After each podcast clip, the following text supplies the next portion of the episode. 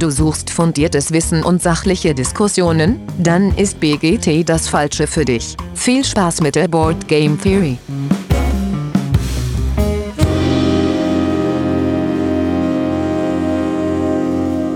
Ja, hallo liebe Hörerinnen da draußen in den Endgeräten. Schön, dass ihr wieder dabei seid bei der Board Game Theory.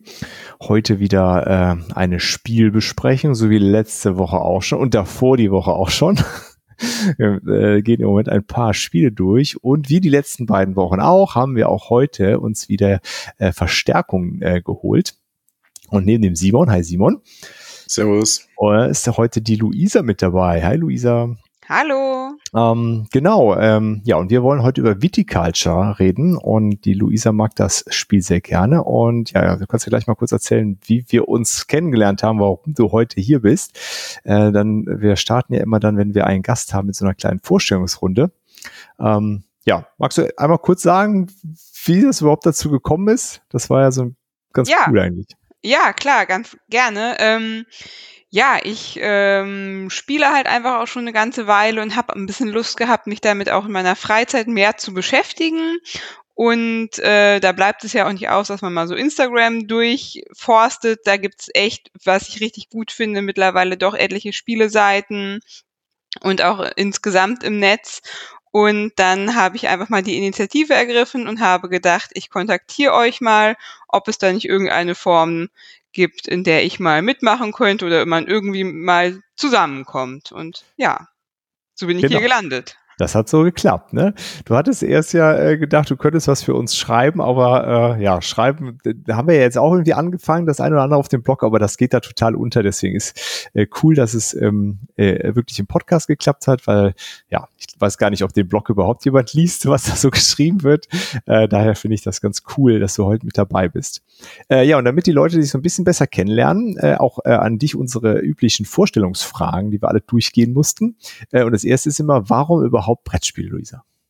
Ja, ähm, ich habe mit dem Brettspiel mit meinem Mann zusammen angefangen und zwar waren wir beide ähm, vorher ja so Gelegenheitsspieler, was man halt auch als Kind mal mitnimmt, äh, Monopoly und ebenso diese Sachen und ähm, waren da aber recht offen. Er hatte schon das ein oder andere Mal gespielt, er spielt auch am Computer viel und dann haben wir nach einem gemeinsamen Hobby gesucht und waren irgendwie da dachten wir, das probieren wir mal aus und äh, sind irgendwie dann schon mit relativ schnell bei einem ziemlich dicken Ding äh, gelandet und äh, haben uns dann in Decent verliebt und äh, sind dann da so in die Rollenspiele eingestiegen und es hat uns echt Spaß gemacht.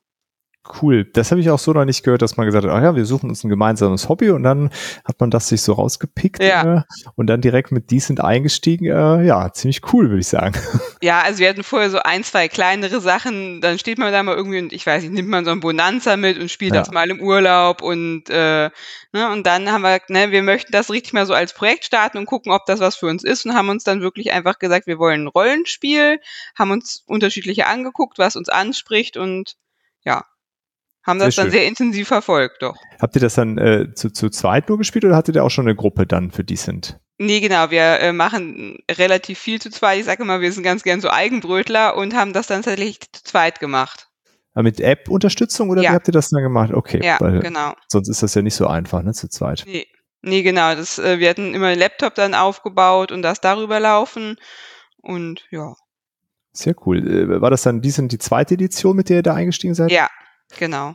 Und seid ihr, habt ihr auch durch dieses Riesen, äh, wie heißt es, äh, den, also ist ja nicht der dritte Teil, sondern diese Riesenbox, auch die sind.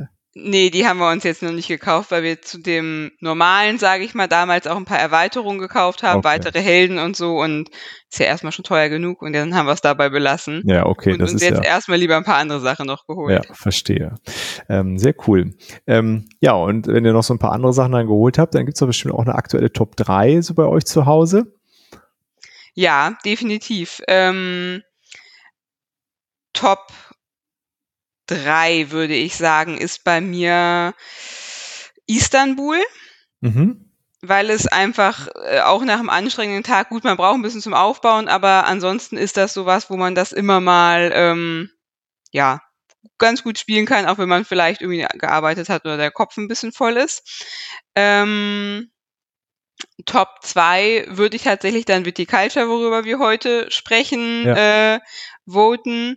Und äh, Top 1 derzeit äh, aufgrund von, ich sag mal, emotionalen Aspekten die Tavernen im tiefen Tal.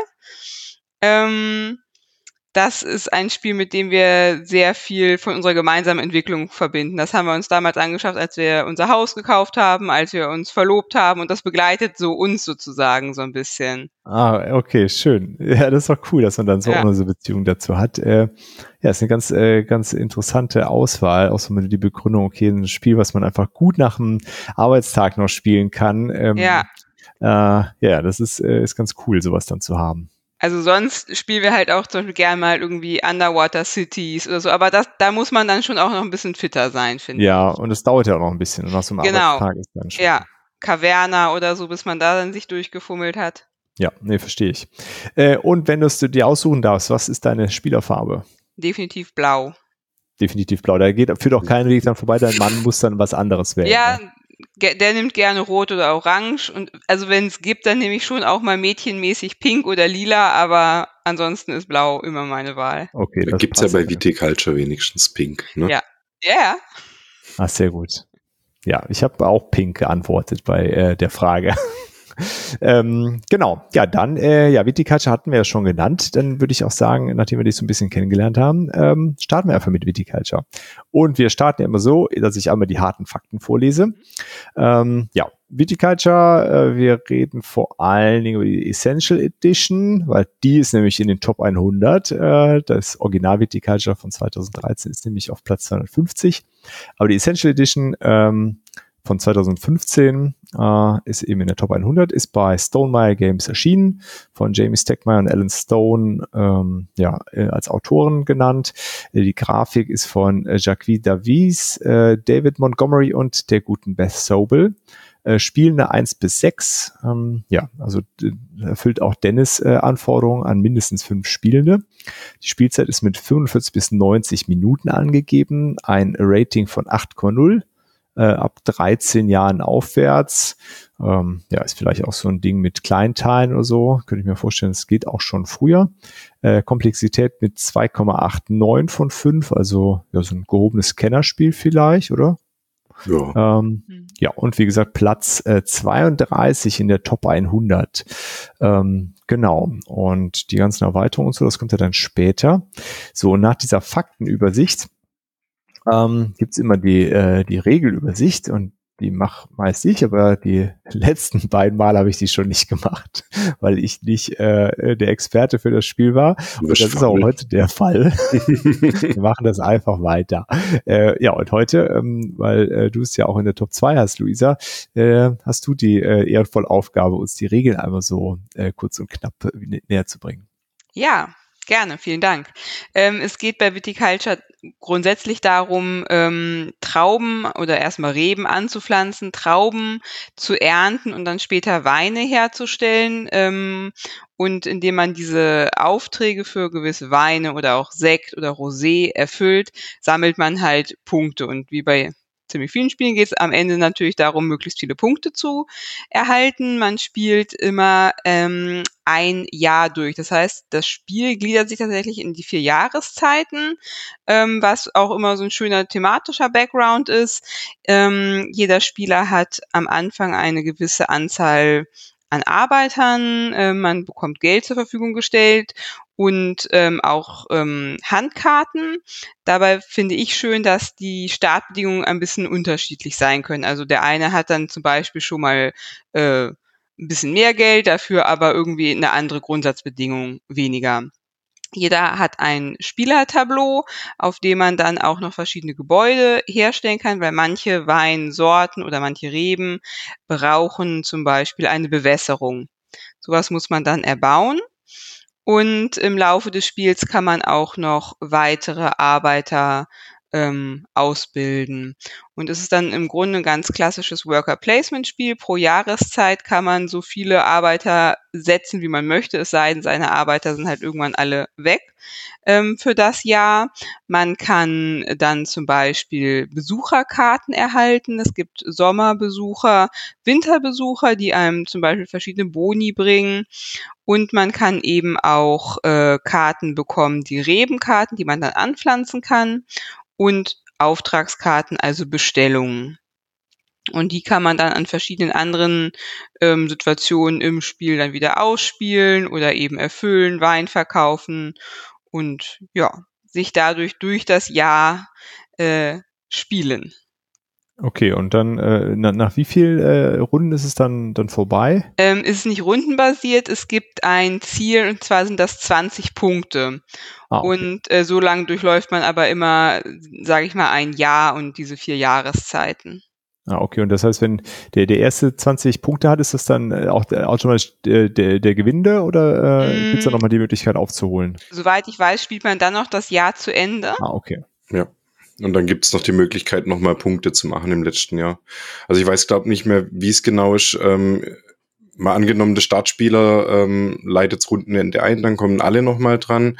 Wenn der letztes Rundenende einleitet, dann bin ich mir gerade nicht sicher, ob man nochmal drankommt. Aber ähm, es gibt auf jeden Fall nochmal die Möglichkeit, irgendwie Punkte zu machen.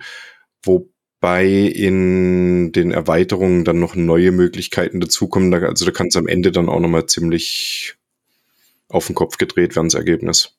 Okay. Das heißt also, man hat da nochmal die Möglichkeit, also es ist nicht automatisch dann, äh, der Gewinner steht nicht automatisch fest, sondern da wird nochmal ein bisschen Punkte gezählt. Ähm, ja, cool. Dann, also ich kann es mir auf jeden Fall vorstellen, was es grundsätzlich gemacht werden muss. Ähm, und dann würde ich doch sagen, steigen wir direkt ein äh, in die Sachen, was uns so äh, besonders gut an dem Spiel gefällt. Vielleicht so, weil ich, also das, das habe ich glaube ich noch gar nicht gesagt. Ich habe das noch nie gespielt, das Spiel leider.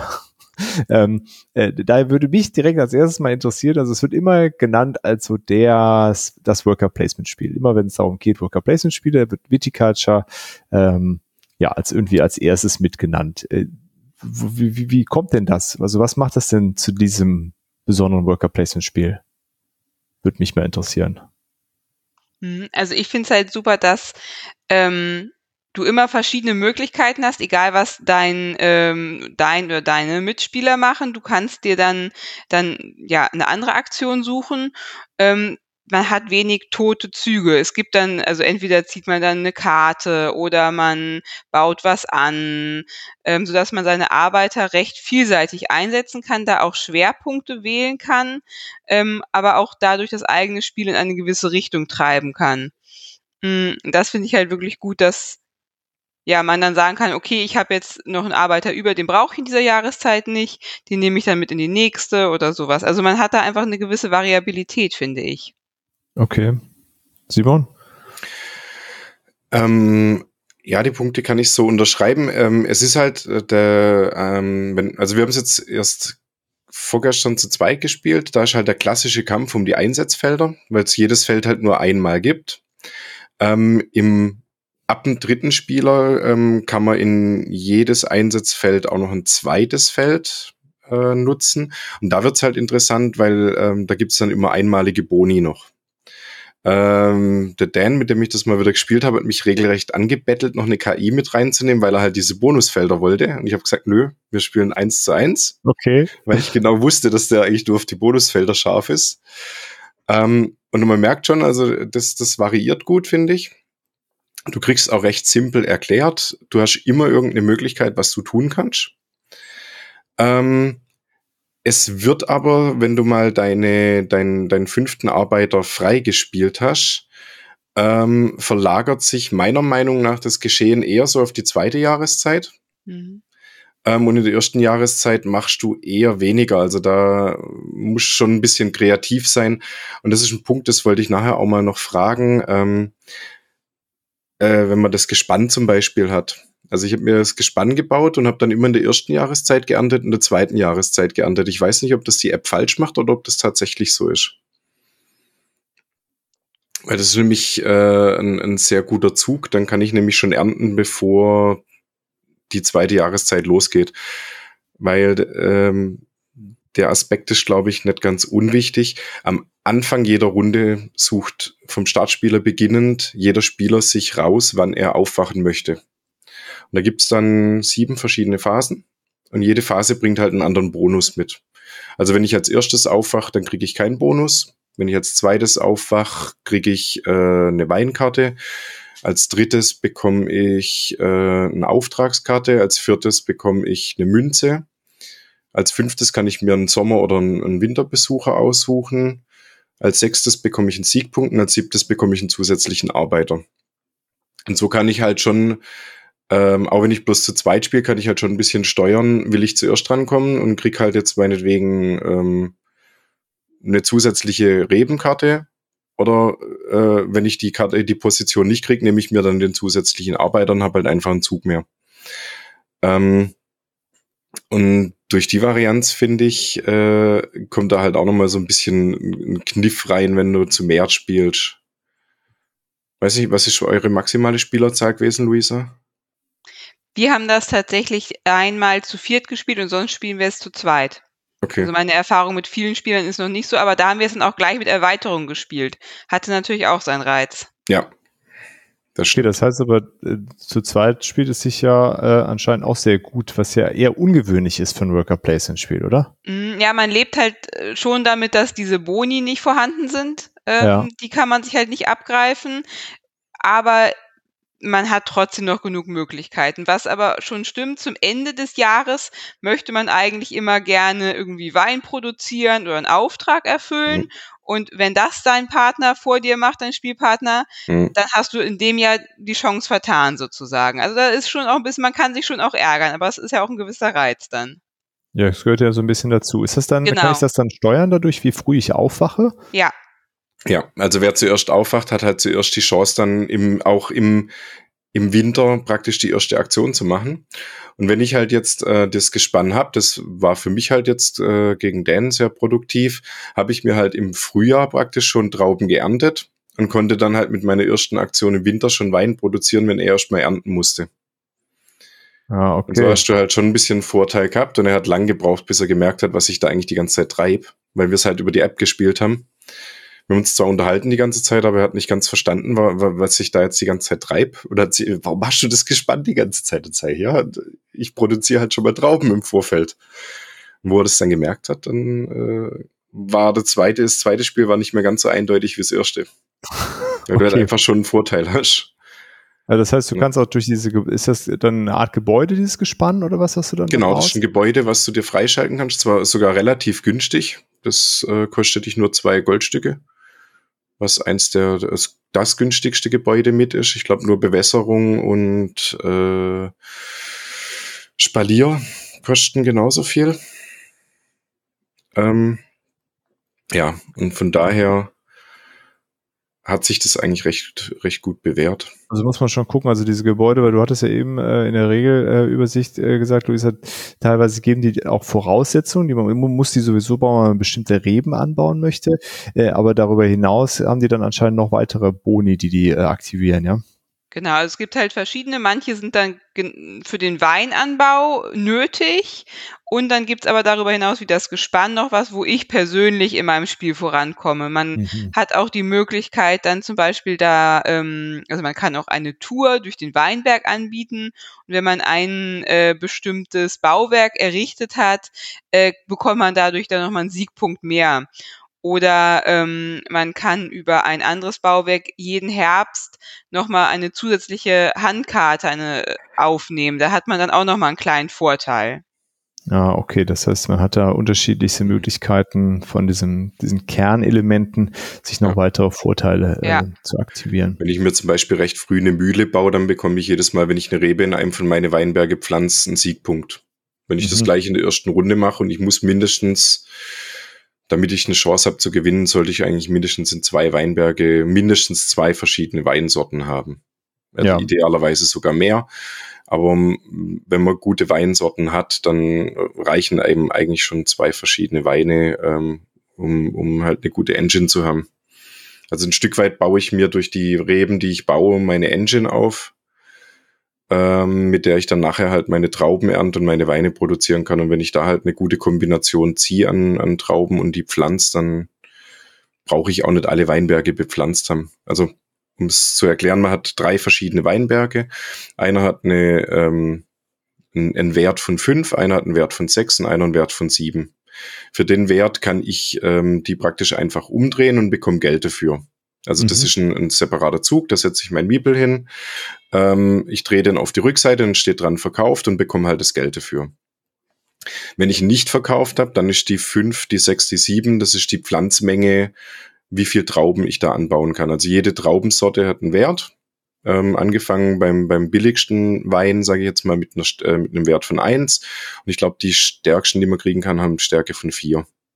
Und es gibt halt nur rote und weiße Weine. Also ähm, dann muss ich mir halt überlegen, was pflanze ich wo an. Und beim Ernten kann ich halt in der Regel auch immer nur ein Gebiet ernten. Das heißt, ich muss mir überlegen, ähm, was ist jetzt wichtiger für mich, äh, welche, welche Weinsorte brauche ich häufiger und muss mir das halt anpflanzen.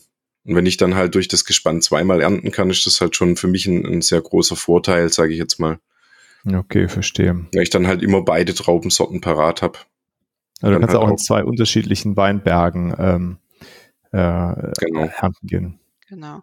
Und das ist halt ganz hilfreich, weil diese Auftragskarten, die man im Laufe des Spiels bekommt, die sind halt verdeckt. Also man zieht halt verdeckt ein, man weiß vorher nicht, was für ein Auftrag da drauf ist und was für ähm, Weine oder ob ich einen Sekt erfüllen muss oder so. Und da ist natürlich immer ganz gut, wenn man dann ein bisschen breit aufgestellt ist oder eben die Möglichkeit hat, verhältnismäßig zügig an die nötigen Trauben und Weine zu kommen damit man dann eben den Auftrag erfüllen kann und die Siegpunkte bekommt. Okay, äh, jetzt, äh, wo wir gerade bei den Aufträgen sind, wie ist das, äh, wenn ich einen Auftrag jetzt ziehe, der so gar nicht in meine Strategie passt, die ich da so gerade habe, habe ich die Möglichkeit, da noch weitere zu ziehen oder dann wieder welche abzuwerfen? Du musst eigentlich sogar Aufträge ziehen. Also so, so haben wir es jetzt am, am Wochenende gehabt. Korrigiere mich, wenn ich falsch bin, Luisa.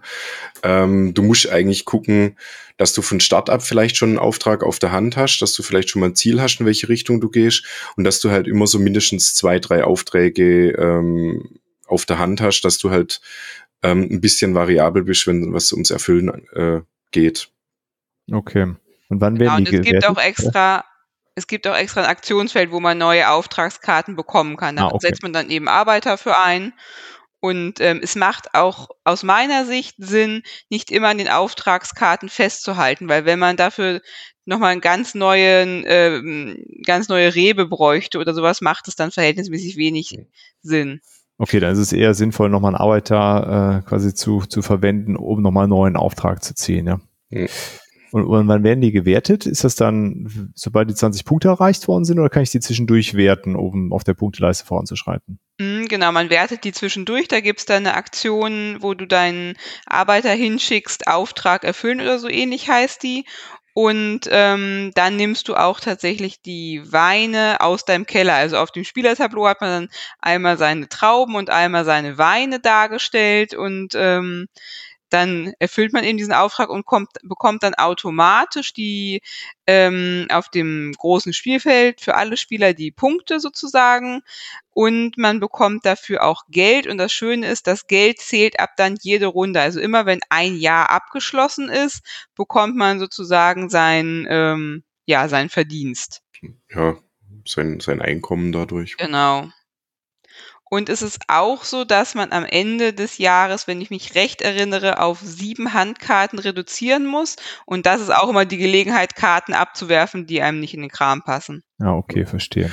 Und ja, am Ende vom Jahr reifen dann halt die Weine immer um eine Stufe und die Trauben um eine Stufe und so äh, willst du halt immer gucken, dass du Trauben praktisch in deiner äh, in deiner äh, Maische hast oder halt praktisch schon Weine im Keller, ähm, damit die halt vor sich hinreifen. Ähm, da kommen dann wieder die Gebäude ins Spiel. Du musst halt gucken, dass deine, deinen Keller nach und nach ausbaust, weil du am Anfang nur Weine bis Stärke 3 herstellen kannst und auch nur einen roten und einen weißen. Mit einem mittleren Keller kannst du dann halt schon Roséweine bis Stufe 6 herstellen und die roten und weißen bis Stufe 6. Und erst ab der dritten Stufe kannst du dann auch Sekte herstellen und alles bis Stufe 9 halt. Und natürlich ist es halt so, je, je wertvoller ein Wein ist, den du abgibst, desto höher schaut das Einkommen und die Siegpunkte, die du kriegst. Okay. Äh, verstehe. Ähm, so, und wie, wie lang ist so die Spielzeit dann? Ist das mit diesen 45 bis 90 Minuten, kommt das so hin? Uh, Luisa, also jetzt, wenn ihr vor allem zur Zeit spielt, wo landet ihr da so in der Ja. meistens? Doch, wenn man es gemütlich spielt und ähm, auch nochmal vielleicht, weiß ich nicht, zwischendrin nochmal einen Snack holt oder sich nochmal kurz austauscht, dann ist das auf jeden Fall realistisch. Man kann auch einen Moment länger sitzen, wenn man es nicht drauf ankommen lässt. Das ist halt auch so ein bisschen der Reiz, dass es um ein Punkteziel geht und nicht um ein rundenbasiertes Ziel. Das heißt, Mhm. ich, ich könnte es auch super gemütlich äh, spielen, wenn man die Verabredung hat, hey, wir wollen einfach mal verschiedene Möglichkeiten ausprobieren und wir sind jetzt nicht scharf drauf, möglichst schnell viele Punkte zu haben. Okay. Aber das kann natürlich dann auch so sein, wenn man das nicht abspricht. Äh, einer kann dann Ja. vielleicht auch ein bisschen heimlich gucken, dass er möglichst schnell auf Ja. diese Punkte zuläuft äh, und den anderen da überholt. Äh, passiert sowas?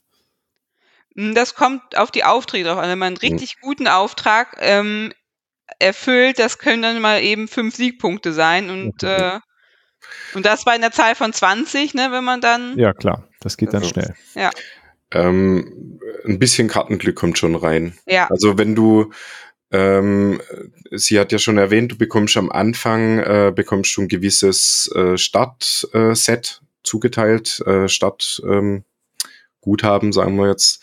Ähm, und das haben sie ganz intelligent gelöst mit Mama, Mama und Papa-Karten. Also ich glaube von, ich weiß gerade nicht mehr, wer, wer was ist. Von einer Seite bekommt man halt Geld und Arbeiter und von der anderen Seite bekommt man halt schon Auftragskarten oder ähm, eine gewisse Anzahl Rebensorten, ähm, wo man halt mitbringt schon. Ähm, und so hat halt jeder wirklich eine unterschiedliche Starthand und an, unterschiedliche Startbedingungen. Das kann sein, der eine startet halt schon mit zwei Traubensorten und einer Auftragskarte und halt ähm, hat schon meinetwegen Spalier ausgebaut und äh, dafür aber, ähm, was weiß ich, weniger Geld. Und der andere hat aber einen zusätzlichen Arbeiter schon von Anfang an und hat aber nur Sommerbesucherkarte und eine Rebensorte. Es hat halt echt jeder unterschiedliche Startbedingungen. Und wenn es da halt am Anfang läuft und du kriegst halt schon, es gibt eine Weinsorte, da hast du gleich einen weißen und einen roten Wein. Ist zwar beides recht schwach, aber es ist schon ein guter Anfang, sage ich jetzt mal. Weil du einfach hat dann- zwei, un- direkt, zwei unterschiedliche Weine direkt hast. Und kannst die halt in einen Weinberg pflanzen. Das ist halt das Wichtige, weil du musst nur einen Weinberg ernten und kriegst von jeder Traubensorte eins. Ah, okay, verstehe. Und da muss ich halt sagen, da spielt halt das Kartenglück schon ein bisschen mit rein. Deswegen willst du auch viele Karten sehen. Außer du hast halt von Anfang an einfach einen, einen guten Lauf. So ging es mir jetzt beim, bei der ersten Partie am Sonntag. Ich habe halt einfach zweimal diese, diese weiße und rote gekriegt und habe dann mit dem nächsten, was ich gezogen habe, jeweils eine Vierer Rot und eine Vierer Weiß gekriegt. Und dann hatte ich innerhalb kürzester Zeit eine Bomben-Engine und konnte halt immer, wenn ich geerntet habe, meinen Keller voll machen mit, mit hochwertigen Trauben schon. Und beim Dan lief es halt rückwärts und bergab und der hatte halt nichts. Okay, gut, also so ein bisschen Glück gehört dazu, aber bei so einer äh, überschaubaren Spielzeit ist das wahrscheinlich auch nicht allzu frustrierend, stelle ich mir jetzt vor. Oder wie, wie ist das, Luisa, bei euch? Habt ihr da schon mal so Sachen, wo, wo man denkt, ach, das läuft hier gar nicht? Also witzigerweise ist auch genau das der Punkt, der uns an dem Spiel nicht so gefällt, dass man ein bisschen auf das Glück mit den Karten angewiesen ist. Und es kann halt schon mal ein Ungleichgewicht entstehen, wenn der andere richtig gute Karten am Anfang hat, die er Reben, die er anpflanzen kann. Und ich ziehe dann noch irgendwie so, ein, so eine Auftragskarte, die utopisch ist, in den ersten Runden zu erfüllen. Ich weiß nicht, ein neuner Sekt, das ist mit das Schwerste, was man machen kann. Dann werde ich am Anfang schon ganz schön aufgehalten. Und wenn man dann vielleicht nochmal Pech hat, seinen Worker nicht so einsetzen kann, wie man das gern hätte, hängt man schon ein bisschen zurück. Man kann das noch aufholen, aber das kann schon mal frustrieren. Okay, verstehe. Das muss Ähm. ich sagen, haben sie dann mit der ersten Erweiterung ein Stück weit deutlich, also deutlich Ja. verbessert eigentlich. Ja, ich glaube, das Okay. haben sie selber gemerkt, dass es da äh, ein, ein sehr hohes ähm, zu Glückspotenzial gibt ähm, und haben das dann mit der Erweiterung schon mal ausgebremst. Okay, verstehe. Ja, da kommen wir ja gleich sicherlich nochmal Mhm. zu. Äh, Wenn wir noch bei den Sachen äh, sind, die uns gefallen. Es ist ja ein Stonemeyer-Game, da stelle ich mir immer vor, Top-Produktion äh, vom Allerfeinsten. Ist das auch hier der Fall? Ja, also ich finde auch allein das Artwork und alles, das ist irgendwie so, macht gleich so ein gemütliches äh, Feeling und auch das Material. Doch. Ist alles äh, sehr, sehr hochwertig, ja. Ähm, äh, und jetzt, du hattest ja eben die Regelübersicht gegeben. Das, also ich konnte mir schon ziemlich gut vorstellen, wie es abläuft. Wie ist das so, das Regelwerk? Äh, kommt man da gut rein oder würdet ihr sagen, gibt es da irgendwie Schwierigkeiten im Selbststudium? Nee, also hm. wir hatten keine Probleme, auch um, als wir es mit anderen gespielt haben, das eine Mal. Ähm, dadurch, dass es in vier Jahreszeiten untergliedert ist und pro Jahreszeit gibt es eben eine verschiedene Anzahl an Aktionen, die ich machen kann. Und das mhm. finde ich ist immer so ganz gut als Übersicht. Okay, würdet also, ihr dann sagen, dass es so ein, äh, sorry Simon, sorry. Wenn du, wenn du mit der, mit der Standard-Edition startest, ähm, hast du die, die zwei kurze Jahreszeiten und die zwei langen Jahreszeiten. Da gibt's gar nicht viel zu erklären. Da erklärst du einmal die ganzen Felder und erklärst einmal, ähm, was auf deinem Tableau passiert. Ähm, bei Tuscany wird's ein bisschen umfänglicher, weil du halt einfach dann die vier Jahreszeiten wirklich komplett ausspielst. Also ähm, da hast du dann nicht mehr so wie beim typischer Ablauf wäre, ähm, im Frühling suche ich mir raus, wann ich starten möchte. Dann habe ich meine Sommeraktionsfelder. Wenn alle gepasst haben, wechsle ich in den Herbst. Im Herbst passiert eigentlich nichts anderes, als dass du eine Sommer- oder eine Winterbesucherkarte wählen kannst. Und dann kommen die Winteraktionsfelder. Und dann ist das Ding durch. Okay. Dann wird praktisch rechts an der Seite auf dem Spielplan steht dran, was dann alles zu machen ist, bevor es in die neue Phase geht. Und dann fängst du wieder von vorne an. Ja, das so ein Spiel, wo ihr sagen würdet, äh, obwohl es jetzt ja von der Komplexität eher so im Kennerbereich äh, zu verorten ist, das könnt ihr auch auf den Tisch bringen mit Leuten, die noch nicht so viel Spielerfahrung haben? Ja. Also wir haben gerade die, die Situation, wir haben ja bei uns eine Spielegruppe den Ben mit neu aufgenommen, vor, boah, ja, jetzt ist er auch schon ein halbes Jahr dabei. Und ich glaube, das war das dritte Spiel, was wir mit ihm gespielt haben. Okay. Ging und recht ist, einfach. Ja, und Elusia, habt ihr das schon mal so mit Leuten gemacht, die gesagt haben, ach, guck mal, was stehen denn da für Kisten im Schrank? Äh, was kann man denn da mal mit euch machen? Bislang noch nicht, wir könnten es uns aber durchaus vorstellen, weil ich sage mal, selbst wenn man es jetzt nicht von vornherein komplett durchdringt, hast du immer irgendwelche Möglichkeiten, deine Arbeiter einzusetzen. Okay, also dieses, was du am Anfang gesagt hattest, dadurch, dass du immer irgendwas tun kannst und nie so ja. komplett raus bist, äh, kann man eigentlich immer was mitmachen.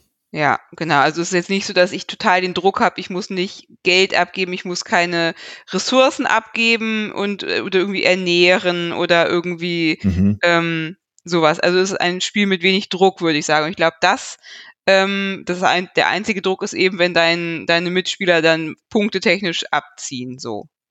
Okay. Ja. Okay, aber ja, man wird nicht noch zusätzlich bestraft, indem einen seine Leute wegsterben, weil man ja, nicht Essen genau. gehalten ne? nee. man Geld verliert oder sowas ja. dann. Okay, verstehe. Ähm, gut, haben wir noch, äh, ich habe jetzt immer viel gefragt, noch so Sachen, die euch total an dem Spiel äh, begeistern, ähm, die wir noch nicht besprochen haben? Also ich würde auf jeden Fall mal noch die, die große Varianz durch die Besucherkarten ähm, nehmen. Ich muss ehrlich sagen, ich habe jetzt die letzten zwei Spiele bewusst mal mit wenig Besucherkarten gespielt, weil ich einfach wissen wollte, ob ich auch eine Chance habe, das zu gewinnen. Und wie gesagt, das erste Spiel habe ich haushoch gewonnen. Da habe ich den einfach äh, überrumpelt, weil ich halt relativ schnell diese, diese starken Weinberge hatte, die ich dann regelmäßig ernten konnte. Und beim zweiten Mal muss ich echt sagen, hätte mir fast noch so eine scheiß Besucherkarte am Schluss das Genick gebrochen weil er da halt einfach in der letzten Runde nochmal so eine Karte ausgespielt hat. Ähm, er darf sofort einen Auftrag erfüllen.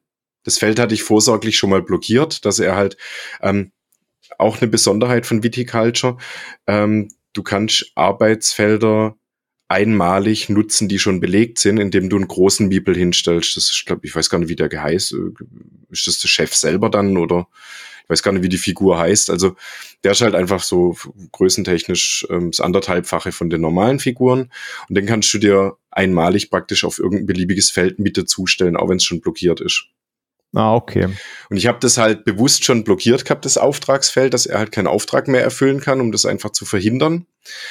Und er hatte dann aber halt noch eine Besucherkarte. Und Besucherkarte ist halt ein anderes Feld und äh, hat sich da halt dann reingestellt und hat halt diese Karte gespielt und er hat noch einen zusätzlichen Siegpunkt zusätzlich zu den fünf Punkten, die er ohnehin schon gekriegt hat. Also kam er halt mit sechs Siegpunkten und dann waren wir beide punktgleich und dann habe ich Gott sei Dank äh, vorher noch vorsichtshalber mal zwei Sekte in den Keller gepackt äh, und die sind halt Tiebreaker am Schluss. Okay. Ja. Also das war das erste Mal, dass ich das Spiel durch einen Tiebreaker gewonnen habe. Also es kann auch spannend sein, höre ich daraus, ja. ja das ja, kann gut. sehr eng werden. Man weiß halt nicht, was der andere auf der Hand hat. Und wenn er am Ende echt noch mal so ein paar Dinger raushaut, das äh, kann das Blatt auch mal wenden. Okay, man hat die Möglichkeit aber schon, sich so ein bisschen da aufzuhalten und das so ein bisschen abzuschätzen, aber durch diesen großen Miepel hat der andere immer noch mal die Möglichkeit, äh, einen Weg drumherum zu finden. Ja. Den habe ich aber halt nur einmal. Und wenn ich ja.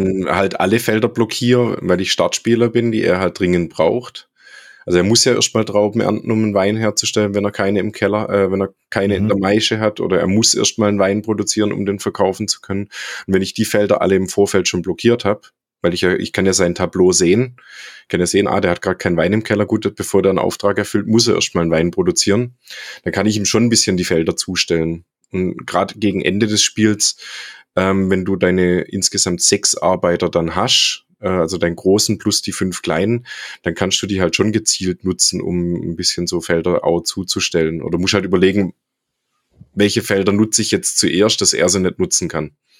Also okay. zumindest nicht kostenlos nutzen kann. Und das muss ich sagen, im Zweispielerspiel ist das schon ein bisschen fieser wie bei drei, wenn du halt dann zwei Felder zur Wahl hast, wo du ah, Okay, das kannst. wird also entspannter hinten raus, ja, mit mehr, äh, mit mehr Mitspielenden.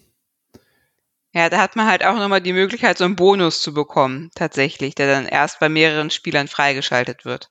Ah, okay. Ja, genau, das hattet ihr eben schon mal gesagt. Was, was sind das dann für so Bonusfälle? Ähm, das also ist dann zum Beispiel, ich müsste jetzt selber mal überlegen, dass man, glaube ich, nochmal ein, ein, äh, einmal mehr Geld bekommt oder, also ich weiß gerade gar nicht, wie das Geld heißt, irgendwie eine Münze halt mehr bekommt ja. zum Beispiel oder nicht nur ein Gebiet ernten kann, sondern sogar noch ein zweites mit ernten kann.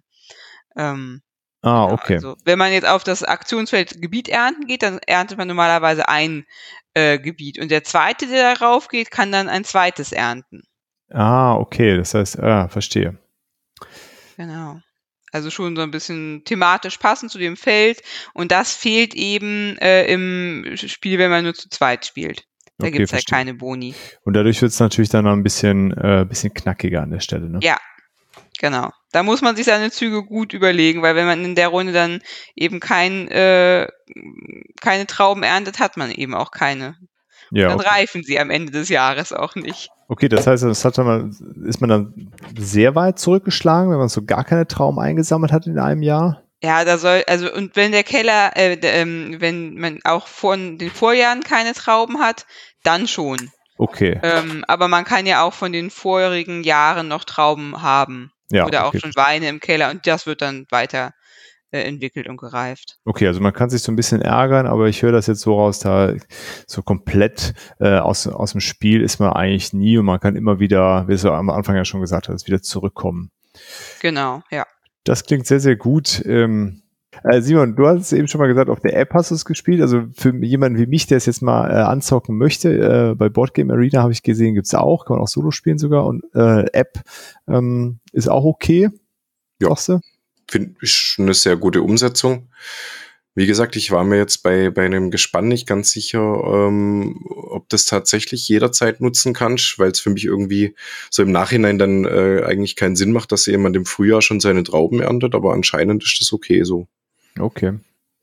Ja. ja äh, hatten wir ja schon ein paar Mal die, die Überlegung, auch bei Size zum Beispiel war ja auch irgendwie, macht die App das irgendwie anders, als das im Regelheft steht. Ne? Äh, ist manchmal nicht ganz, äh, ganz klar. Okay. Äh, ähm, Aber zum Regeln lernen ist es auf jeden Fall gut, weil du kannst ein Tutorial spielen. Okay. Und ähm, wie gesagt, wir haben es jetzt übers Handy mal am Wochenende zweimal gespielt. War echt gut. Sehr schön. Ja, dann werde ich das wohl auch mal machen äh, müssen. Klingt ganz cool, was ihr da so erzählt. Also klang auch schon, vorher schon immer ganz gut, aber jetzt so mit ähm, äh, den mehr Details reizt mich das äh, noch mehr. Ähm, ja, sind da noch Sachen, die wir nicht genannt haben, die sehr cool sind an dem Spiel? Ich finde es super, dass es eine Erweiterung gibt, die ein kooperatives Spiel ermöglicht, aber darauf werden wir später noch zu sprechen. Ah, kommen wir noch später. Genau. Ja. Äh, Erweiterung gibt es ja einige dazu. Ja. ja. Ähm, ja, dann kommen wir doch zu den Teilen, die, äh, die uns nicht so gefallen. Vielleicht ist die Liste auch gar nicht so, äh, so lang. Luisa, du hattest es ja eben schon mal angedeutet. Dieser Glücksfaktor, das ist so ein bisschen, was dich stört. Kannst du so noch ein bisschen weiter ausführen? Ja, man, es entwickelt sich dadurch halt oder es kann sich echt ein Ungleichgewicht zwischen den Spielenden entwickeln. Mhm. Ähm, und wenn man dann im weiteren Verlauf des Spiels denkt, na gut, ich hole mir einfach neue Karten, ich werfe die ab und da auch nochmal Pech hat, dann hält einen das schon ganz schön auf. Also dieser äh, Glücksfaktor durch die Karten. Es gibt halt verschiedene Arten von Karten. Man hat einmal die äh, Rebenkarten. Da kann man schon Glück oder Pech haben. Das ist zum Beispiel die Rebe, die man da anpflanzen soll. Gleich am Anfang braucht dann irgendwie die Bewässerung und das Spalier. Das sind zwei Gebäude, die ich erst bauen müsste. Und dann gibt es eben zwei verschiedene Arten von Besucherkarten. Da hatte ich dann zum Beispiel auch schon, dass ich mh, hm, als Beispiel die Besucherkarte bekomme, dass ich einen Arbeiter kostenlos ausbilden kann. Habe ich aber schon alle meine Arbeiter ausgebildet, ja. Bringt mir die auch nichts. Und aber ist das nicht in der Regel so, korrigiere mich, wenn ich falsch liege, dass gerade wenn, wenn du so eine Aktion hast wie Arbeiter ausbilden, dass es dann noch eine zweite Aktion immer gibt? Meistens ja. Also es ja. gibt aber ein paar wenige Karten, wo man dann denkt, äh, na gut, das ist jetzt irgendwie für nichts. Aber da muss ich jetzt sagen, äh, da würde ich jetzt echt auf Tuscany vorgreifen. Ähm, weil ich glaube, das, das würde jetzt eigentlich die ganzen Negativpunkte haben sie da eigentlich wirklich raus. Bei Tuscany habe ich nämlich ein Feld. Wenn ich meinen Arbeiter einsetze, dann kann ich ähm, Dinge tauschen. Also ich kann zum Beispiel äh, drei Karten gegen eine Münze, einen Siegpunkt oder eine Trauben in der Stärke eins tauschen. Oder ich kann auch drei Karten gegen drei Karten tauschen. Ja, also ich muss auch sagen, wir spielen super gern mit der Erweiterung. Ja, da äh, kann man halt dann auch mal Schrottkarten loswerden und kann sich einfach andere Karten auf die Hand holen. Okay, ja, wo wir da gerade schon bei sind, gibt's da noch mehr Sachen, die, die nicht so cool sind an dem Grundspiel und die dann in der Erweiterung dann ausgebessert werden? Oder gibt's auch Sachen, die, wo ihr sagt, die sind einfach grundsätzlich nicht so schön an dem Spiel? Also ich glaube, das ist echt jammern auf hohem Niveau, da Fehler zu suchen. Also der Glücksfaktor ist, glaube ich, wirklich einer der der äh, krassesten Punkte. Okay, aber gut, das wird ja dann auch schon in der äh, Erweiterung dann quasi adressiert. Und bei dir, Luisa, auf Platz zwei hast du wahrscheinlich auch nicht allzu viele Dinge, nee. die sonst noch stören, ne? Definitiv nicht. Ja, ist ja auch manchmal ganz okay. Ich meine, es ist ja nicht umsonst äh, in den Top 100 irgendwie, ne, so ein Spiel. Dann, ähm, wenn es da so wenig da zu nennen gibt. Ähm, ja, und Verfügbarkeit ist ja auch okay. Und der, der Preis, glaube ich, von dem Spiel ist auch echt okay. Ne? Also wenn es jetzt so neu Chaos, wenn diese Essential Edition, äh, vielleicht können wir das noch an der Stelle ganz kurz beschreiben. Was, was ist denn diese Essential Edition überhaupt? Ich habe es mal versucht rauszufinden. Ähm, ich glaube, das ist eine Edition. Ich habe es im Vorfeld nochmal gelesen. Ähm, das wurde praktisch nochmal ähm, überarbeitet, die Regeln wurden nochmal überarbeitet. Uwe Rosenberg hat da noch ein bisschen so seine Finger mit im Spiel gehabt am Schluss ähm, bei der Essential Edition. Ähm, und sie haben halt einfach kleinere Verbesserungen ähm, schon in die Essential Edition mit reingebracht. Ah, okay. Also sie haben das Grundspiel ein bisschen aufgepimpt, weil ich weiß gar nicht, das Grundspiel war, glaube ich, von Schwierigkeitsgrad her ein Ticken schwieriger sogar bei Boardgame Geek. Du hattest ja, vorhin 0,4 Punkte schwieriger. Ja, ich, also ich glaube, sie haben es ein bisschen mehr gestreamlined. Okay, und Solo-Modus scheint auch dann da hinzugekommen zu sein erst. Genau, und das hat man halt dann alles in diese Essential mit reingepackt. Also ich glaube, das normale Viticulture, das Ursprungs-Viticulture kauft sich halt einfach keiner mehr, weil es das nicht mehr gibt. Ah, okay. Lisa, welches habt ihr? Habt ihr die Essential Edition oder das? Ja, Okay, und dann trotzdem noch die Tuscany-Erweiterung obendrauf, die bringt noch genügend extra dann, ja? Ganz die genau. lohnt sich definitiv. Okay. Ja, wenn es sonst keine Negativpunkte gibt, dann äh, können wir ja direkt mit den Erweiterungen weitermachen. Ähm, ja, kannst du direkt äh, weitermachen, Luisa, im Grunde. Äh, also Tuscany, was äh, neben dem äh, der Möglichkeit, den Glücksfaktor so ein bisschen im, äh, im Zaum zu halten, was kommt da sonst noch zu? Genau, da gibt's noch, ähm, soweit ich mich richtig erinnere, sind das Arbeiter, die besondere ähm, Fähigkeiten haben. Mm, das heißt, ich kann sie zum Beispiel in einer anderen Jahreszeit einsetzen.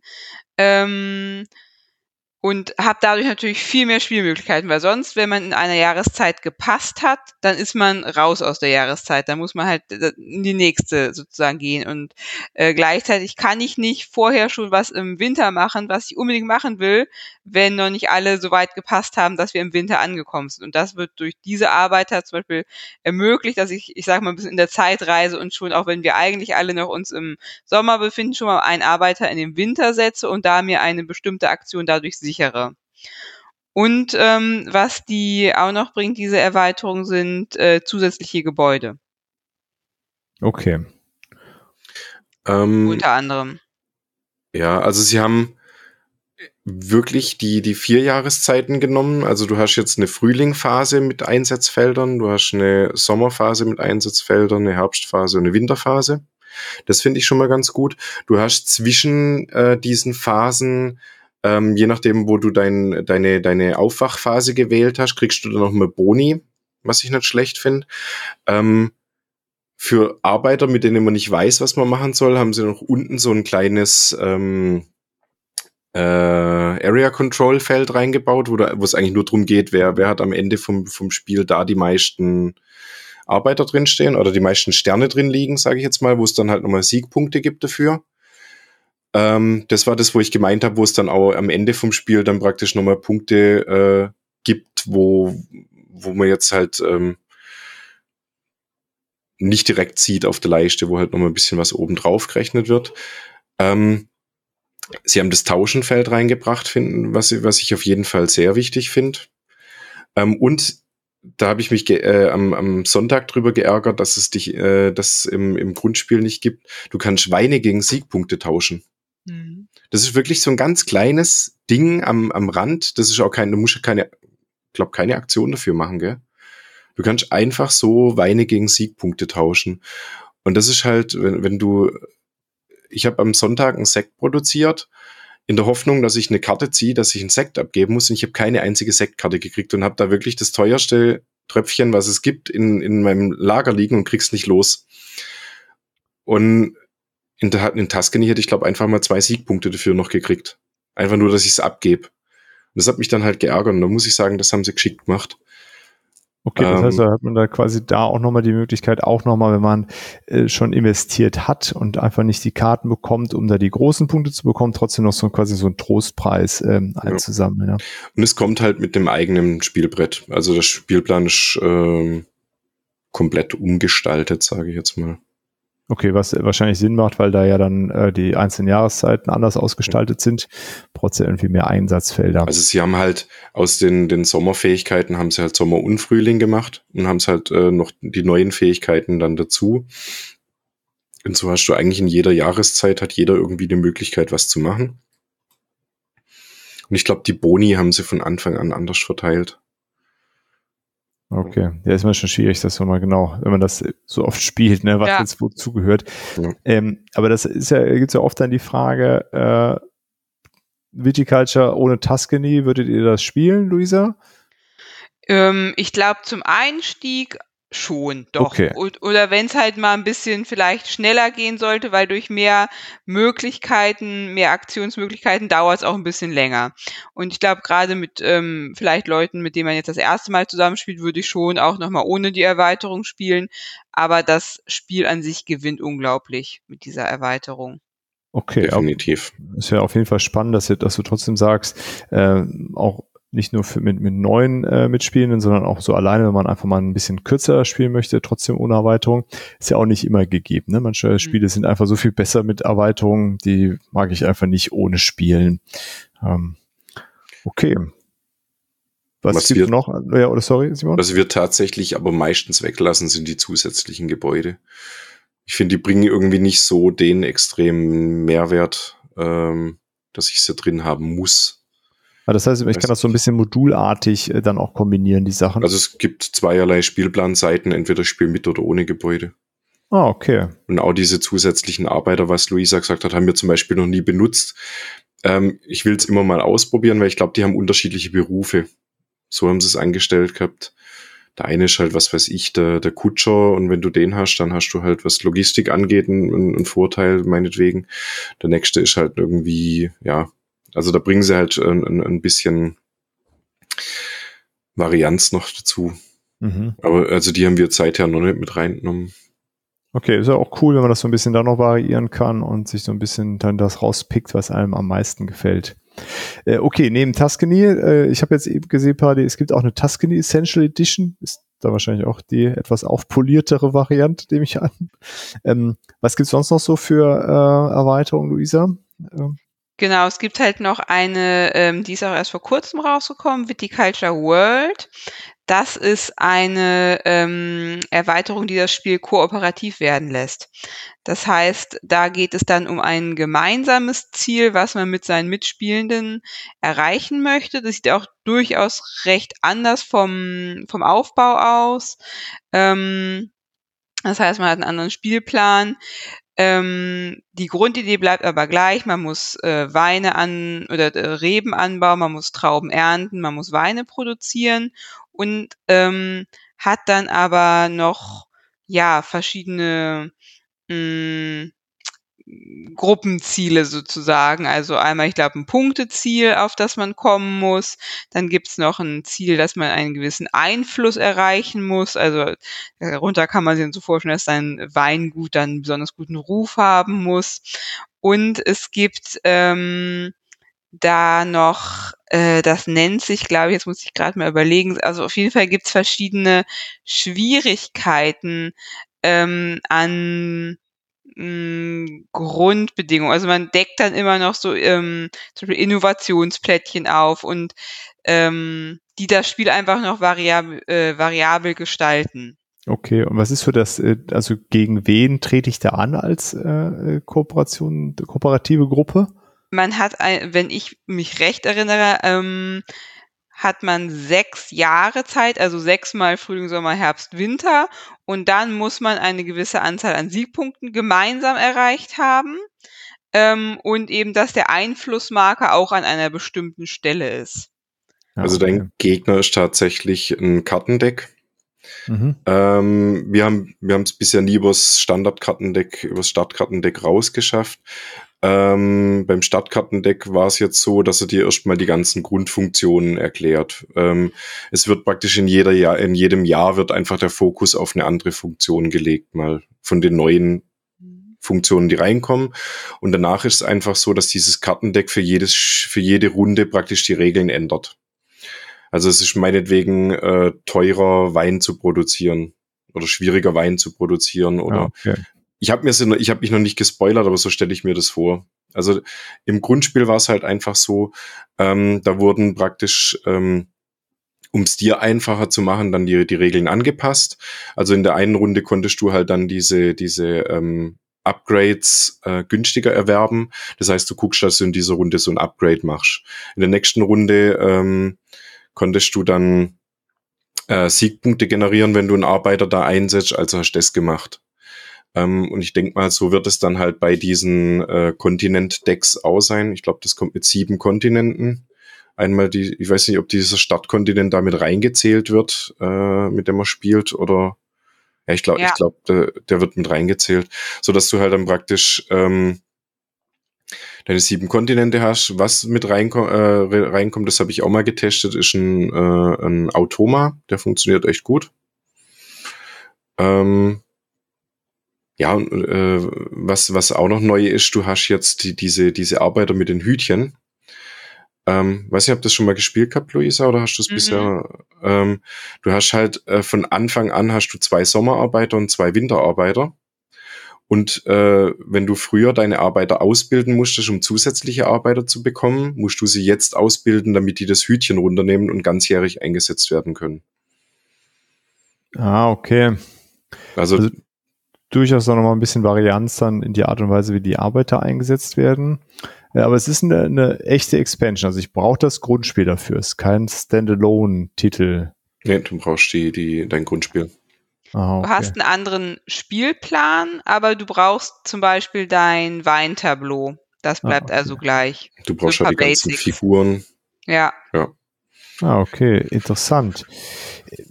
Und äh, spielt ihr das oft, Luisa?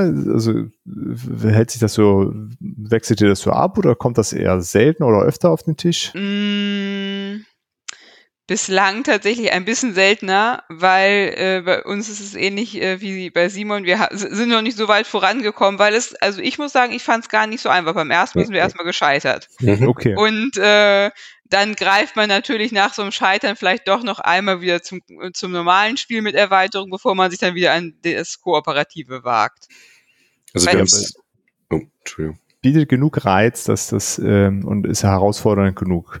Auf ähm, jeden Fall. Ist das vom ja. Spielgefühl dann groß anders? Also ich, ich finde es auch, also warum ich das so frage, ich, ich finde es ganz interessant, dass es zu einem äh, jetzt so eine Art Spiel eine Koop-Variante geht, die anscheinend gut funktioniert und wo man auch Bock hat, sich durchzubeißen.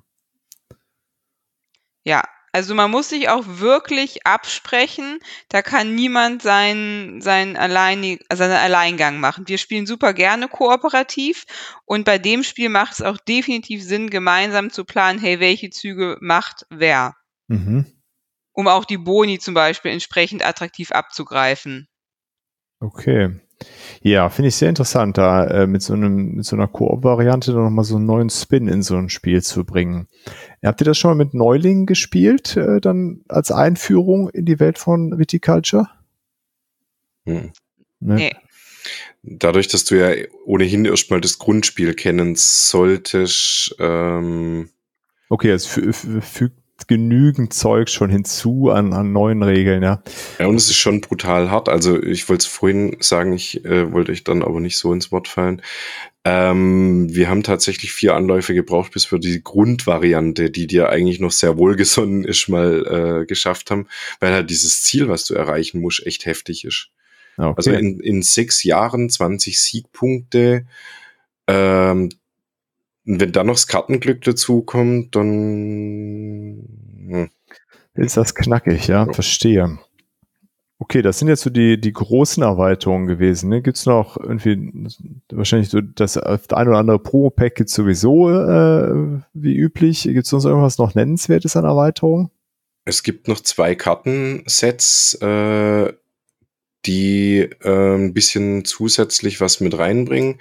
Es gibt einmal das In Vino Veritas äh, Set, da kommen einfach nochmal 20 Sommer- und 20 Winterbesucher dazu, die einfach ein bisschen mehr Abwechslung bringen. Okay.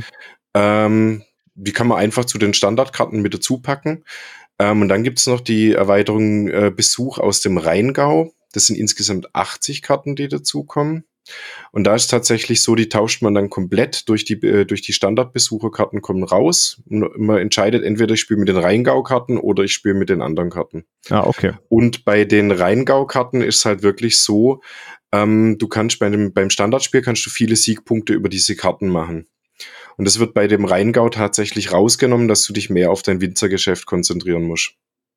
Okay, was machen die dann? Ähm, wir haben es jetzt bisher nur einmal damit gespielt, aber es ist wirklich so, also vielleicht habe ich auch deswegen beim letzten Mal getestet, ähm, ob ich auch ohne die, die Besucherkarten gewinnen kann, weil es halt einfach ähm, kein so ein zuverlässiger Punktelieferant war wie jetzt das andere. Eine, eine Standardbesucherkarte ist zum Beispiel, ähm, gib XY äh, an, an Weinen ab, also meinetwegen zwei Weine ab und bekomme dafür sofort zwei Siegpunkte. Mhm. Das ist halt eine, eine Möglichkeit, eine Einser Wein, der dir eigentlich sonst gar nichts bringen würde, einfach abzugeben und dir zwei Siegpunkte zu holen. Das ist natürlich ähm, super. Und solche Karten sind da halt weniger drin. Da geht's halt eher dann, ähm, dass es dir praktisch hilft, irgendwie Weine zu produzieren oder so. Ah, okay, verstehe. Aber ich habe es jetzt bisher leider nur einmal mit den, mit den Karten gespielt. Und wie gesagt, ich habe äh, eher darauf verzichtet, Karten zu ziehen Mhm. Ähm, weil ich halt immer noch so ein bisschen rumexperimentiere und versuche halt so äh, einen Weg für mich zu finden, wie ich gegen äh, meine Taktiker am Tisch äh, eine Chance habe. Okay, verstehe. Und dann habe ich gesehen, gibt's ja auch noch äh, dieses übliche Metallmünzen-Set, wie so oft. Ohne äh, unspielbar. Unspielbar, ja. Spaß. Also ich glaube, wenn du ein Metallmünzen-Set von irgendeinem Spiel hast, dann dann reicht das, ja. Ja. Luisa, habt ihr das äh, Metallmünzen-Set für Viticulture? Ich glaube, äh, wenn da, da muss da muss das Spiel wirklich äh, vergöttern. Also das würde ich mir jetzt vielleicht für Brass Birmingham, aber da gibt's ja die Iron Clays, das ja, äh, die schlagen um äh, Weiten die meisten Metallmützen. Aber ich glaube, wenn wenn wenn es wirklich äh, das Lieblingsspiel von jemand ist, dann holt er sich das. Oder ja. wenn einer auf das Geklimper am Tisch steht. Ja, verstehe. Ja, ich habe es ja auch für Size, ist schon cool, aber ja. Ja, also war, war schon geil am, am, am Wochenende da mit den Metallmünzen zu spielen. Cool, ne? Nee, aber gerade die Iron Clays, da die in der extra Verpackung sind, ähm, kann man die zu ganz vielen Sachen dazu nehmen und die sind auch nicht so aufdringlich von der Optik. Ähm, äh, sind ja recht schlicht, dann äh, ist das auf jeden Fall auch eine gute Alternative, um das etwas wertiger zu gestalten. Ja gut, dann äh, haben wir die äh, Abteilung Erweiterung auch abgeschlossen, oder? Ja. Dann kommen wir äh, zu den Alternativen, falls das mit äh, Viticulture irgendwie doch alles ja interessant klingt, aber man überhaupt keine Lust auf Wein hat äh, oder aus sonstigen Gründen. Was fallen uns denn für Spiele ein, die ja so ein ähnliches Spielgefühl oder vielleicht ähnliches Thema ähm, be, äh, ja, bedienen wie Viticulture? Ja, ich kann gern mal starten, Ja, zwar weil uns das Spiel eben so gut gefällt. Ähm, und wir äh, im letzten Jahr auf der Spiel waren, sind wir da an einem Stand hängen geblieben. Da gab es das Spiel Dompierre. Das war wohl ein äh, Kickstarter. Ich weiß nicht, ob er wirklich, ob das Spiel auch erst zur äh, Spielmesse erschienen ist oder nicht. Ist es aber, hat uns thematisch sofort angesprochen. Und zwar geht es da ähm, ganz ähnlich, nicht um Wein oder Sekt, sondern um Champagner. Und man muss dann auch verschiedene, ähm, ja, ich, ich verstehe, oder ich denke mir das irgendwie anbauen und verkaufen und da ein richtig gutes ähm, Geschäft mitmachen. Wir haben uns das da gekauft, wir haben auch mal reingeguckt an demselben Abend, waren aber dann irgendwie von der Spiel so erschlagen, ähm, oder doch, was heißt erschlagen, aber doch ein bisschen K.O. und ähm, seitdem sind wir ehrlich gesagt nicht mehr dazu gekommen, das zu spielen.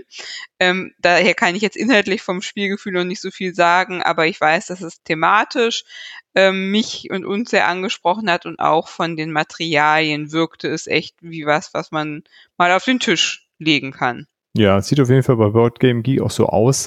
Ähm, ja, und ist aber äh, von der äh, Gewichtsklasse auf jeden Fall eine ganze Stufe höher mit 3,72.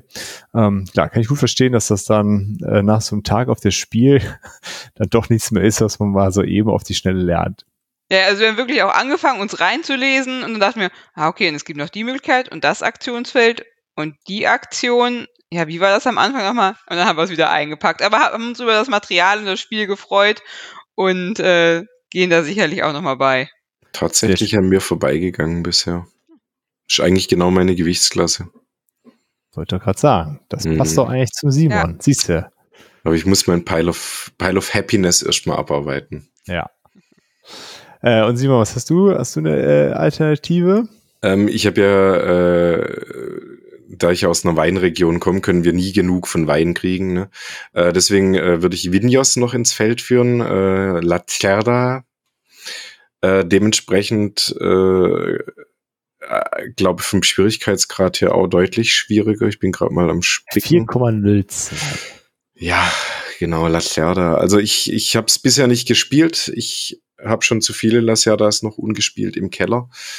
Ähm, aber was ich so drüber gelesen habe, ähm, da ist, glaube ich, regelmäßig die Weinmesse, äh, internationale Weinausstellung und da will man halt dann mit seinem besten Wein aufwarten.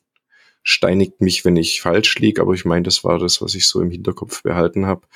Und halt auch ähm, Lacerda typisch, äh, du hast deine, deine äh, sehr begrenzten Einsatzmöglichkeiten wieder und musst halt aus deinen wenigen Einsatzfeldern das Maximum rausquetschen. Also da ist der Mann ja wirklich gigantisch drin, Okay. dir da alles abzuverlangen.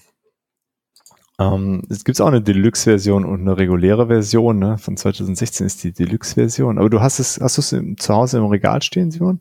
Nein. Also ich habe von, von Lacerda äh, einige Spiele im Schrank, aber das leider noch nicht. Ja gut, siehst du, das ist schon mehr als ich. Ich habe kein einziges von der Serda. Nee, ich habe mir echt, ich habe mir echt vorgenommen, ich spiele erst mal meine ungespielten Lacerdas, bevor ich mir noch einkaufe. Sehr gut. Äh, Lucia, hast du es schon mal gespielt, Vinos? Äh, Vinos? Nein, tatsächlich noch nicht. Okay, und du hast es auch nicht, äh, auch nicht ungespielt im Schrank stehen, wie Nein. neben dem Dompierre. Nee. da liegen noch genug andere, die nicht gespielt sind, aber das gehört nicht dazu. Äh, okay, verstehe. Ähm, ja, wir hatten ja so im Vorfeld überlegt, was, äh, was man da so noch so nennen kann. Und ähm, eine äh, sagt das, äh, weiß ich nicht, hat man das jetzt so genannt, dass äh, ja doch, dass, dass der Wein reift, ne, dass das so ein bisschen da ein Teil des Spiels ist. Ähm, und äh, da ich äh, Viticulture nicht gespielt habe, aber ein Spiel kenne, was äh, wo Sachen auch äh, sich weiterentwickeln, habe ich Teotihuacan genannt, ähm, wo die, ähm, das sind ja so Würfel deiner Arbeiter und die jedes Mal, wenn du die irgendwo anders hinsetzt, dann äh, dreht man die eins weiter und wenn die auf der sechs angekommen sind, dann sterben die äh, und werden dann wiedergeboren. Ähm, ähm, genau, das ist, äh, weiß nicht, also äh, thematisch hat das überhaupt nichts damit zu tun. Ne? Wir bauen so eine so eine Inka-Pyramide oder so eine, ja, ist ja keine Inka-Pyramide, aber so in, in Mexiko so eine mittelamerikanische Pyramide da auf.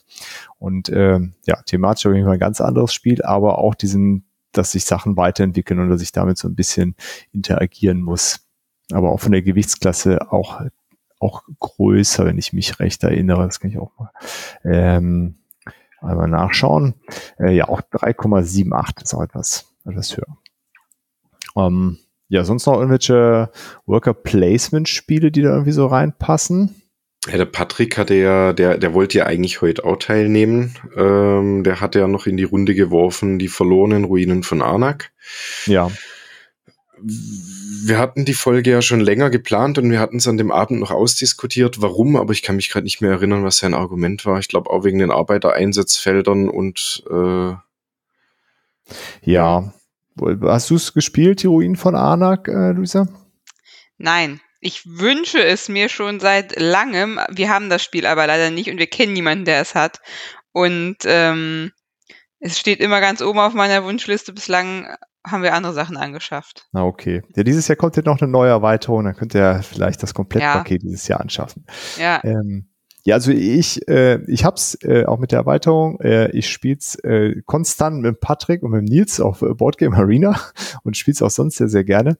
Ähm, also der Arbeitereinsatzteil ist sicherlich sehr beschränkt bei dem Spiel, weil du in der Grundbox hast du ja nur zwei Arbeiter und äh, in den seltensten Fällen kannst du da die beiden irgendwie mehr als zweimal pro Runde einsetzen. Und es gibt den anderen Karteneffekt, der das erlaubt, aber ansonsten ist das eher ähm, ja ein kleiner Anteil des Gesamtspiels. Also du musst äh, schon mit den anderen Dingen sehr deutlich interagieren. Du hast auch so eine Forschungsleiste, die du hochgehst.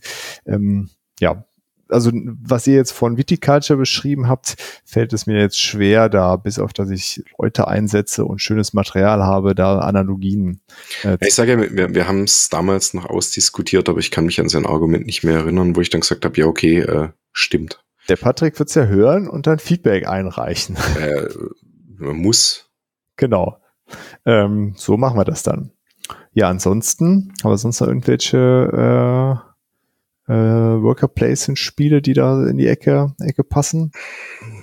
Also vergleichbar ist mit vielen, was die Worker Placement Phase angeht, aber diese Mechanik mit den reifenden Trauben fällt mir jetzt wirklich gerade keine mehr ein, wo deine Ressource irgendwie mit jeder Runde wertvoller wird. Okay. Das, ein, das einzige, aber das ist dann schon sehr weit hergeholt, wäre mit äh, Arche Nova, da werden ja die Karten laden sich ja auf, wenn ich sie nicht benutze. Ja. Aber das, das ist schon sehr weit, das ist schon sehr weit hergeholt, aber also. Also wir hatten ja auch im Vorfeld überlegt, Distilled ist jetzt auch ein relativ aktueller Titel, wo ich äh, was hochprozentigeres als Wein herstelle. Ähm, aber das hat ja auch noch keiner von uns gespielt. Äh, da wäre vielleicht die Frage an die Hörenden, ähm, inwiefern das mit Viticulture zu vergleichen ist. Sehr thematisch, wird auch Alkohol produziert. Ja, ich glaube, das war's dann wahrscheinlich. Das kann sein. Ich habe es leider echt noch ungespielt. Luisa, du meinst noch was? Ja, ähm, was mir jetzt noch eingefallen ist, ich, da bin ich aber nicht so regelsicher. Hallertau. Ich ja. weiß nicht, ob ihr das kennt. Ähm, da setzt man ja auf jeden Fall oder hat ja auch verschiedene Optionsmöglichkeiten und ist das nicht auch so, dass man da auch Ressourcen hat, die man zumindest weiterschiebt? Hallertau, ich weiß, dass es das gibt, aber das, da hört es dann auch schon auf. Ja. Ähm, da habe ich mich nicht so richtig mit beschäftigt. Als das, das ist ja von 2020, wenn ich meine. Ne? Ähm, ja, ähm, nee, kann ich leider nichts zu sagen. Aber es, ja, kann sein, dass das da, da auch so ein Ressourcenweite ist ja auf jeden Fall auch irgendwas mit so landwirtschaftlich. Genau. Ich weiß aber nicht, ob das automatisch passiert oder ob man darauf Züge verwendet, aber auf jeden Fall ist man da auch ein bisschen am Hin- und Herschieben, sage ich mal. Und ja. Aber sonst ist das wirklich echt scheinbar was Einzigartiges mit diesem Selbstmechanismus des, der reifenden Trauben. Ja, ansonsten, wenn ihr da draußen noch irgendwas habt, was wir hätten nennen sollen, äh, immer her damit. Ähm, freuen wir uns drüber. Ja, ansonsten würde ich sagen, haben wir dann auch die äh, Alternativen abgefrühstückt, oder? Ja, dann äh, hatte die Luisa eine äh, schöne Idee zur Autofrage. Und zwar äh, haben wir festgestellt, also wir hatten erst die großartige Idee, wir fragen uns, was unser Lieblingswein ist, bis wir festgestellt haben, wir trinken alle gar keinen Wein. Ähm, also hatte sich das dann erübrigt. äh, aber die Luisa hatte die Idee, äh, ob man Wein mag oder nicht, ist ja egal, aber ein Snack dazu, äh, den mögen wir bestimmt alle. Ähm, ja, und du darfst gerne anfangen, Luisa. Tatsächlich ähm, recht klassisch wahrscheinlich, Cracker und Käse. Geht ja. immer. Das, ja. Das stimmt, das geht immer. Was für ein Käse? Ich äh, mag ganz gern tatsächlich so diesen etwas stinkigen Handkäse. Doch äh, mein Mann hasst es. So Weich Weichkäse? Mhm. Ah, da riecht schon der ganze Kühlschrank immer. Ja, ja, genau. Wir haben, ehrlich gesagt, äh, es ist ja hier äh, keine, nichts Schlimmes, wir haben zwei Kühlschränke und ähm, einer ist der Standardkühlschrank und in dem anderen sind halt noch so Getränke und da kommt mein Käse rein. Okay, verstehe. Wir, wir haben einen Kellerkühlschrank und bei uns im Keller liegt das so Albre und der kommt auch nicht ja. aus dem Keller raus. Das habe ich sogar meinem Junior schon beigebracht. So Albre wird im Keller gegessen. ja, sehr gut. Äh, ja, unser Jüngster, der hatte, äh, der, der isst das nämlich auch total gerne und ähm, hatte das dann mal auf dem Schulbrot. Äh, seitdem dann auch nicht mehr. nicht gut angekommen in der Klasse. Okay, Simon, und was gibt's für dir als Snack? Ähm, ich kombiniere einfach, was Luisa gesagt hat. Ähm, Käsefüße, ich weiß nicht, ob ihr das kennt. Das sind einfach, nee. ich, ich weiß gar nicht, was da im Teig drin ist. Der Teig ist so ähm, von, von der Konsistenz her ähnlich wie Ausstecherles Teig, aber salzig. Ja. Und dann das wird das Ganze halt noch mit, mit Käse überbacken. Ich habe keine Ahnung. Ich weiß bloß, das gibt's bei jedem Geburtstag, bei jedem Kindergartenfest, bei jedem Anlass kommt irgendeiner mit seinen Käsefüßen daher. Und das ist einfach, das sind einfach nur so, so, so Käseplätzchen, sage ich jetzt mal. Mega lecker. Ähm, und äh, kannst auch ordentlich was pitchern hinterher, aber halt kein Wein. Okay, ja, verstehe. Ähm, ja, also äh, da, da wir jetzt das Snacks zum Wein und nicht zum Brettspiel äh, sagen, kann ich ja ruhig was Fettiges nehmen. Äh, und was ich äh, total gerne als Snack mag, meine Frau ist ja ähm, ursprünglich aus Bulgarien und da gibt's, äh, das nennt sich Banica, das ist so ein Blätterteig mit äh, Schafskäse und Ei äh, bestrichen. Und das ist was ganz, ganz Feines. Ähm, also es geht auch nicht mit deutschem Blätterteig, also es muss also zumindest irgendwie Jufka-Teig sein, aber dann ist das äh, ja ein großartiger Snack. Und wenn wir im Sommer da sind, dann gibt es einfach die ganze Zeit. Da wird dauernd eine neue gebacken. Ähm, geht ganz schnell, ähm, ja, und hält relativ lange, wenn man so ein großes Blech macht. Das wäre dann meine Nennung. Äh, ja, da haben wir doch so ein euch hoffentlich ein bisschen Appetit gemacht auf äh, Snacks und auf ein äh, schönes Spiel. Ähm, ja, irgendwelche Abschlussworte noch? Kommst du noch mal wieder, Luisa? Wäre vielleicht die wichtigste Frage. Hat's dir gefallen? Super gerne. Ich war im Vorhinein ein bisschen aufgeregt tatsächlich, habe sowas noch nie gemacht und ähm, kann jetzt sagen, auch für alle, die vielleicht sonst auch mal auf die Idee kommen, äh, oder die ihr hier aufnehmen würdet, es macht richtig viel Spaß und ähm, ja, ist einfach schön, sich über das Hobby auszutauschen. Ja, schön. Also spätestens, wenn wir äh, in der Boardgame Geek 100 bei Caverna ankommen, müssen wir, glaube ich, auf dich zurückkommen. Genau, das sieht man Gerne. deutlich. Ich sehe es deutlich im so, Hintergrund. Ja, ja, ja wir, wir haben da ein bisschen was zu. Ich sehe es ja.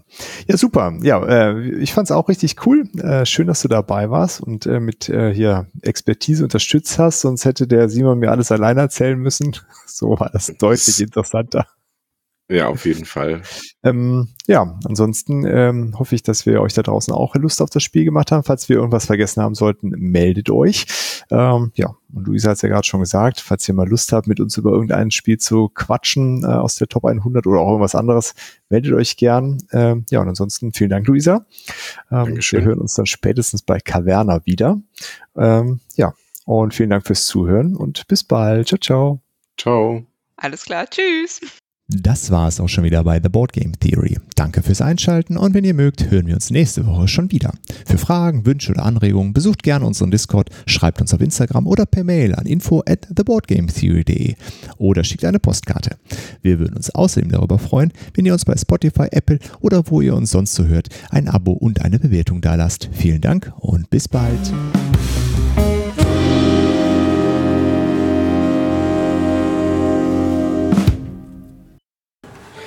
Hier hätten wir jetzt einen 2004er Cabernet Sauvignon, der etwas fruchtiger ist.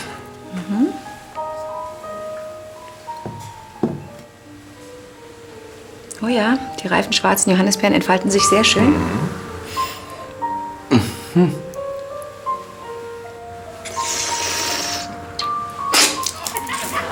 Und wie ist Ihr Eindruck?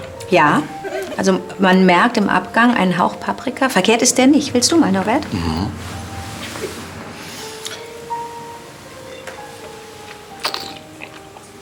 Kann es sein, dass es ein chilenischer Sauvignon ist? Also diesen Hauch von Zedernholz im Bouquet, das kenne ich nur von chilenischen Weinen. Oh, ich sehe, da kennt sich jemand aus. Meinen Sie denn, das ist der Wein, den Sie suchen? Du, das könnte er sein. Das ist er hundertprozentig. Ah, Sie sind ja super. Vielen Dank. Ich bin richtig erleichtert. Das hat mich so beschäftigt. Also da kenne ich meine Frau, die hätte keine Ruhe gegeben, bis wir den Wein gefunden hätten. Sehr gerne. Dann nehme ich an, das soll er sein. Äh, wie viele Flaschen? Nein, wir wollen den nicht kaufen. Das hat mich nur so beschäftigt. Ach so. Ist uns ehrlich gesagt auch zu teuer. Also wir sind nicht so die Weintrinker. Kein Problem. Dann wünsche ich Ihnen noch einen schönen Tag. Ihnen auch. Vielen Dank. Tschüss. Wiedersehen.